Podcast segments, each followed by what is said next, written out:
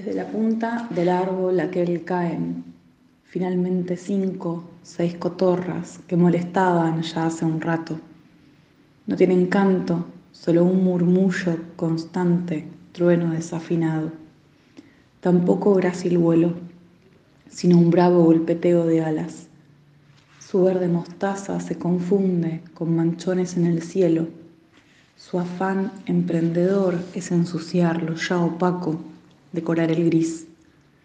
El manjar de los dioses está para ellas en las hileras de bolsas apiladas. Las oigo tramar desde el alba lo que van a hacer por la tarde. Tienen un plan, no hay lugar para el rechazo. Se trata de comer en nuestras caras lo que creímos basura, de saber estar en el desperdicio. La belleza del paisaje acá son bolsas negras picadas por aves que no cantan, gritan en cada vuelo, vecino, esto es para siempre. Venimos de a montones a quedarnos. Y a quien escuchabas es a Meli Papillo, que es una poeta de caseros, ella es escritora y docente y es de quien nos va a hablar en su columna de literatura de hoy, eh, nuestra amiga Pollitza. Hola, ¿cómo estás Pollitza? Hola, buenas tardes, ¿cómo estás? Bien, bien. Ahí esperando el fin de semana urgente para descansar la garganta, pero bien, hoy la tenemos a Pollitza virtualmente, porque estaba ahí preparando todo para, para el espectáculo de hoy a la noche, que ya vamos a estar contando, pero seguro que lo que nos trae hoy a Meli Papillo tiene que ver con mucha poesía del oeste también, ¿no? Sí, hoy trajimos a, Meli Papillo, que es una poeta fantástica, hermosa, que me daba muchísimas ganas de, que la leamos y la conozcamos. Em, es una, como, bien vos dijiste, es una poeta que es de caseros, eh, es docente también, es librera, eh, es licenciada en letras, tiene una...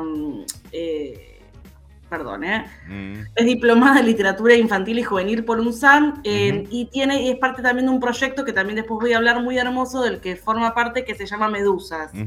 Es un, proyecto de, em, de experiencia colectiva de traducción que ahora hace muy poquito, la semana pasada, presentaron en la Feria del Libro su primer libro que hicieron en conjunto, que se llama Antecesoras, que son seis poetas de lengua inglesa del siglo XIX y principio del siglo XX lo que hacen ellas es trabajan en conjuntos en traducción y están armando como una especie como de catálogo, como unos libros que tienen que ver con esto, como con... Están buscando como una nueva genealogía, como de, poetas y de literatura de, antecesoras. Y me pareció maravilloso. Hoy traje el libro de ella, Paisajes con agua en movimiento, mm. que es un libro hermoso que vamos a leer, del que es parte también lo que escuchamos recién de ella misma charlé con ella, le, pregunté, yo ya la conocí en un, no la conocía, la conocí en, un, en un evento que se hizo el año pasado que estuvo muy bueno, mm. que organizaba Nadia Sol, que también la vamos a traer próximamente, que es una súper mega poeta referente del conurbano. Ella es de Burlingame y armamos el año pasado en la Feria del Libro de Burlingame algo llamó Volveremos a vernos, en el que varios poetas del conurbano, de los cuales ya vamos a hablar de todos, porque son todos fantásticos, leímos en la feria del libro y se hizo una publicación, un video, estuvo buenísimo.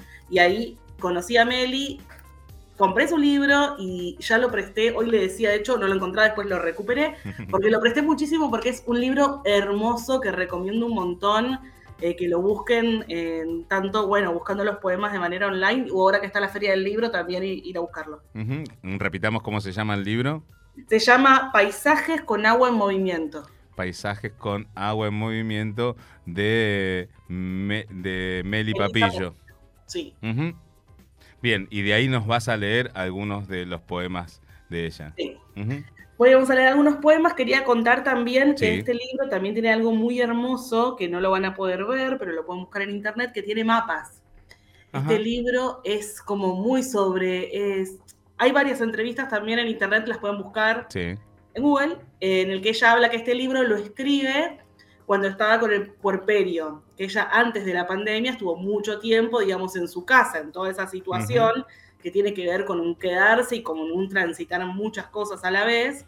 Y a partir de eso, ella ve, ya le gustaban, veía muchísimos, pero ve muchísimos documentales y como busca esa manera de, y estos poemas tienen mucho de eso, de mm. paisajes y de viajes en movimiento, pero desde la observación, digamos, desde el lugar quieto. Mm. Y, entre eso ella arma unos mapas increíbles que en el mapa están dibujados, pero que en internet pueden buscarlos eh, y te lleva a un drive donde están como hechos de maneras tipo Atlas. Ah, mira.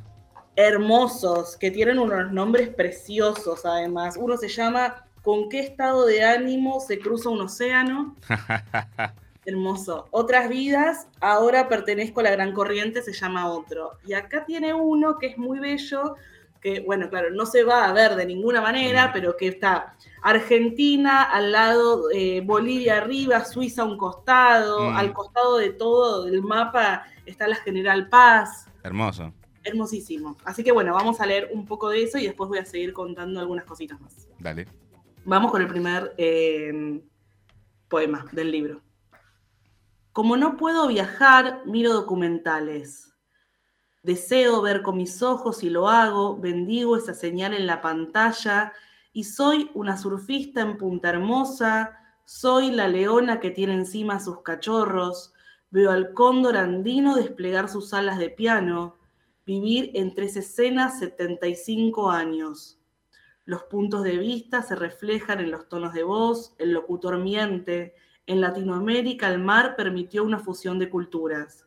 Esta noche miro, tesoro escondido, lo que busco en todas las cosas. Ese es el primer poema del libro. Hermoso. Precioso. Y que ahí es un puntapié, digamos, de lo que viene.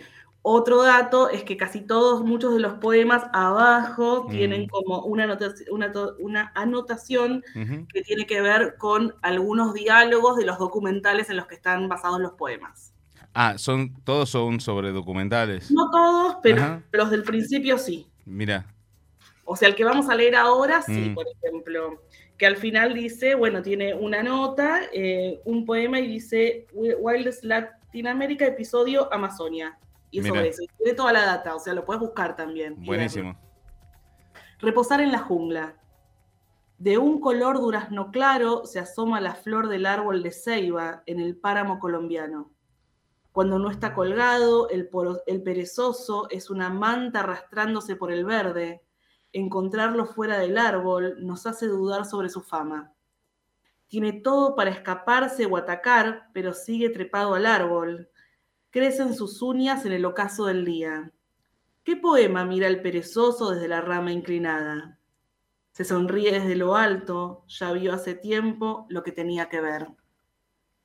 Ahí está eh, es una, una hermosa radiografía de lo que se puede ver a veces en esos canales de National Geographic, ¿no?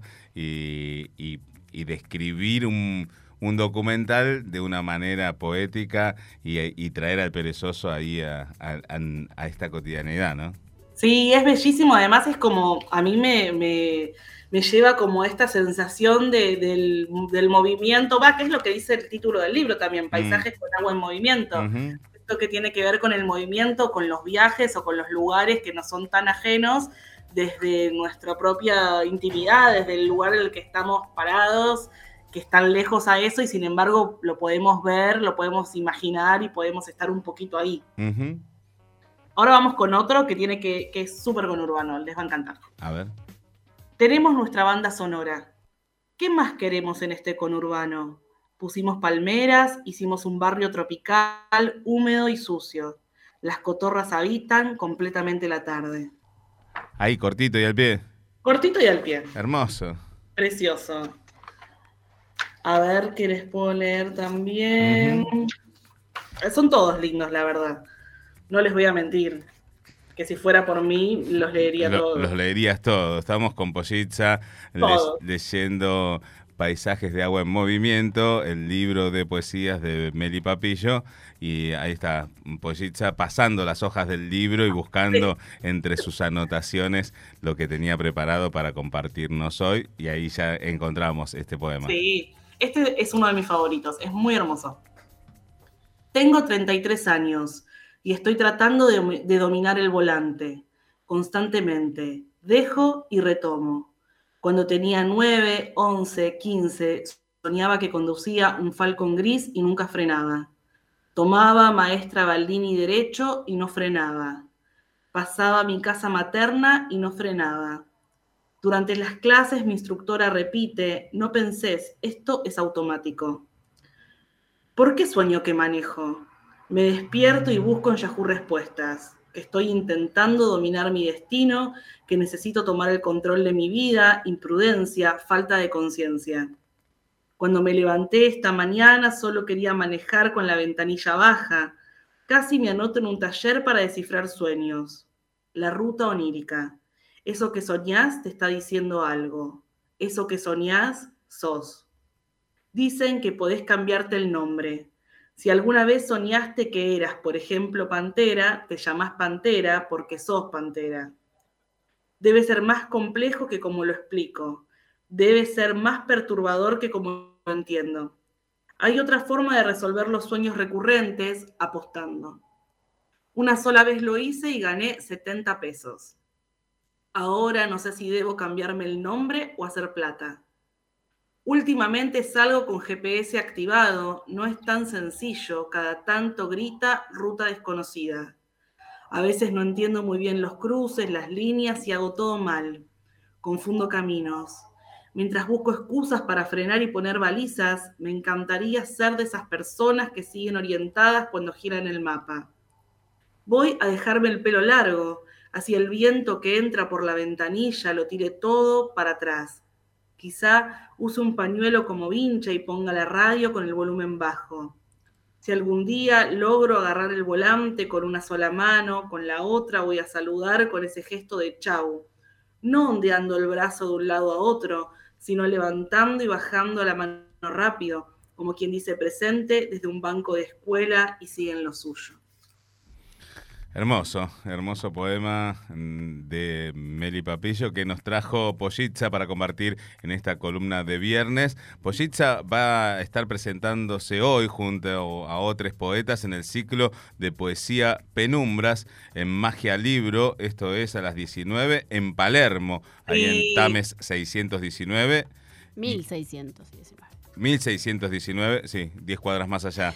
Eh, ¿cómo, se, ¿Cómo se viene preparando? ¿Cómo va a ser este ciclo de poesía Penumbras? Bien, este, eh, gracias por contarlo. Este es el primer ciclo que estamos armando con Lu mm. Martínez, que es una gran poeta de Lanús también, nacida en Lanús, que ya vamos a traer. y armamos juntas este ciclo que se llama Penumbras, que es un ciclo de poesía erótica y mística. Mm.